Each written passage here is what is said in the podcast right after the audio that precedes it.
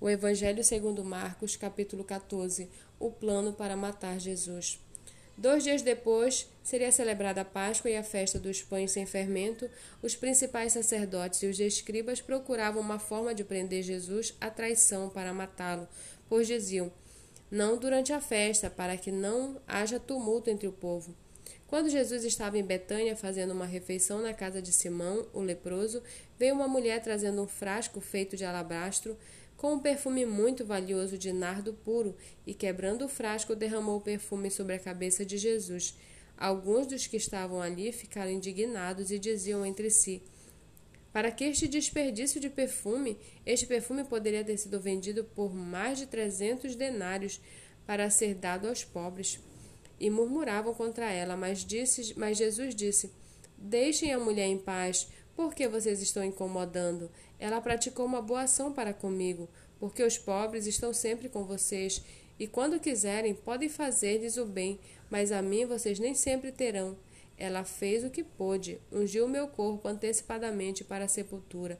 Em verdade lhe digo que, onde for pregado em todo o mundo o Evangelho, também será contado o que ela fez para a memória dela. E Judas Iscariotes, um, um dos doze, foi falar com os principais sacerdotes para lhes entregar Jesus. Eles, ouvindo isto, se alegraram e prometeram dar dinheiro a ele nesse meio tempo. Judas buscava uma boa ocasião para entregar Jesus. E no primeiro dia da festa dos pães sem fermento, quando se fazia o sacrifício do cordeiro pascal, os discípulos de Jesus lhes perguntaram: Onde quer que façamos os preparativos para que o Senhor possa comer a Páscoa? Então Jesus enviou dois de seus discípulos, dizendo: Vão até a cidade. Ali um homem trazendo um cântaro de água sairá ao encontro de vocês. Sigam este homem e digam o dono da casa em que ele entrar que o mestre pergunta: Onde fica o meu aposento no qual comerei a Páscoa com meus discípulos? E ele lhes mostrará um espaço, um espaçoso cenáculo mobiliado e pronto. Ali façam os preparativos. Os discípulos saíram, foram à cidade e, achando tudo como Jesus lhes tinha dito, prepararam a Páscoa. Ao cair da tarde, Jesus chegou com os doze. Quando estavam à mesa e comiam, Jesus disse: Em verdade vos digo que um de vocês, o que come comigo, vai me trair. E eles começaram a entristecer-se e perguntavam e perguntaram-lhe um por um: Por acaso sou eu? Jesus respondeu: É um dos doze, o que comigo põe a mão no prato pois o filho do homem vai, como está escrito ao seu respeito, mas ai daquele por quem o filho do homem está sendo traído. Melhor seria para ele se nunca tivesse nascido.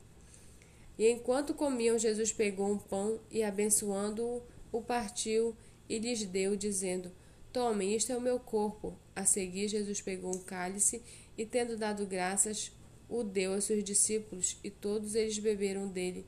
Então lhes disse: Isto é o meu sangue, o sangue da aliança derramado em vocês por muitos.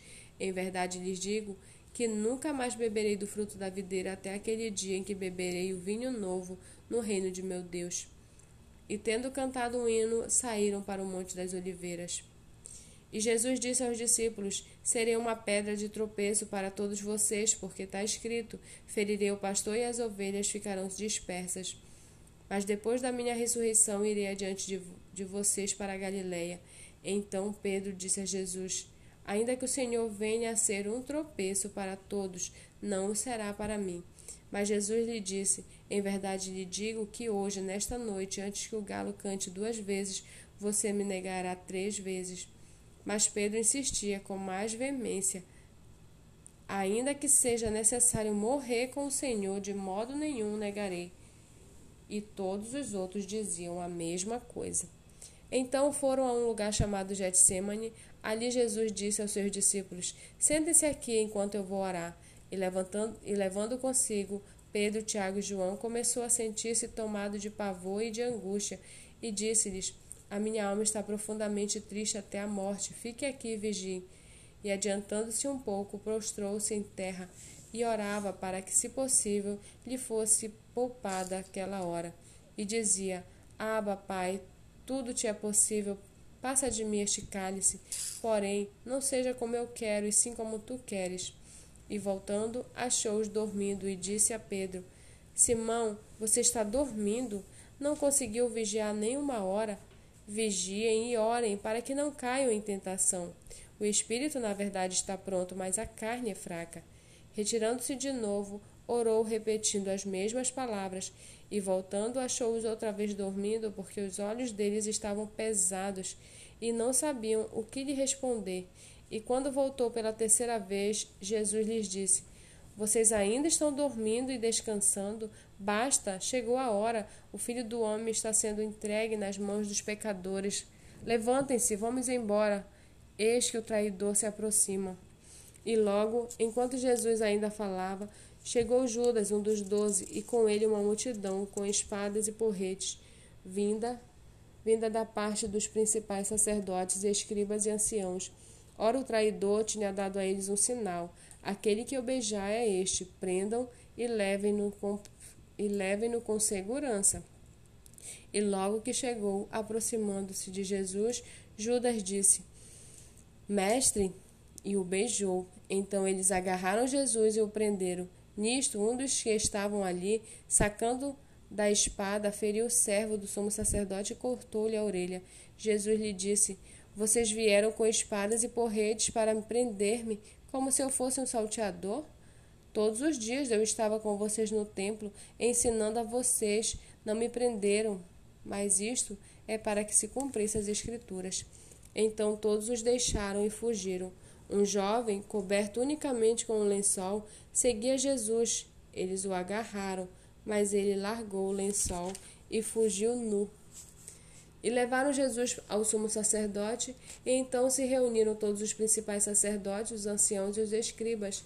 Pedro seguiu Jesus de longe até o interior do pátio do sumo sacerdote e estava assentado entre os servos, aquentando-se ao fogo.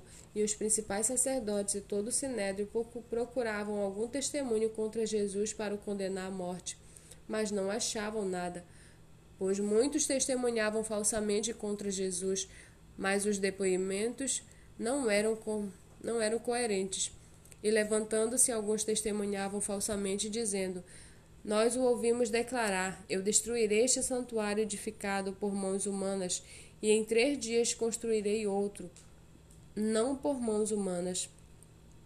Nem assim o testemunho deles era coerente, e levantando-se o sumo sacerdote no meio, perguntou a Jesus: Você não diz nada em resposta ao que estes depõem contra você?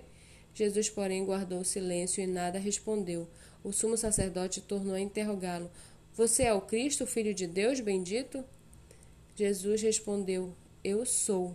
E vocês verão o filho do homem sentado à direita do Todo-Poderoso e vindo com as nuvens do céu.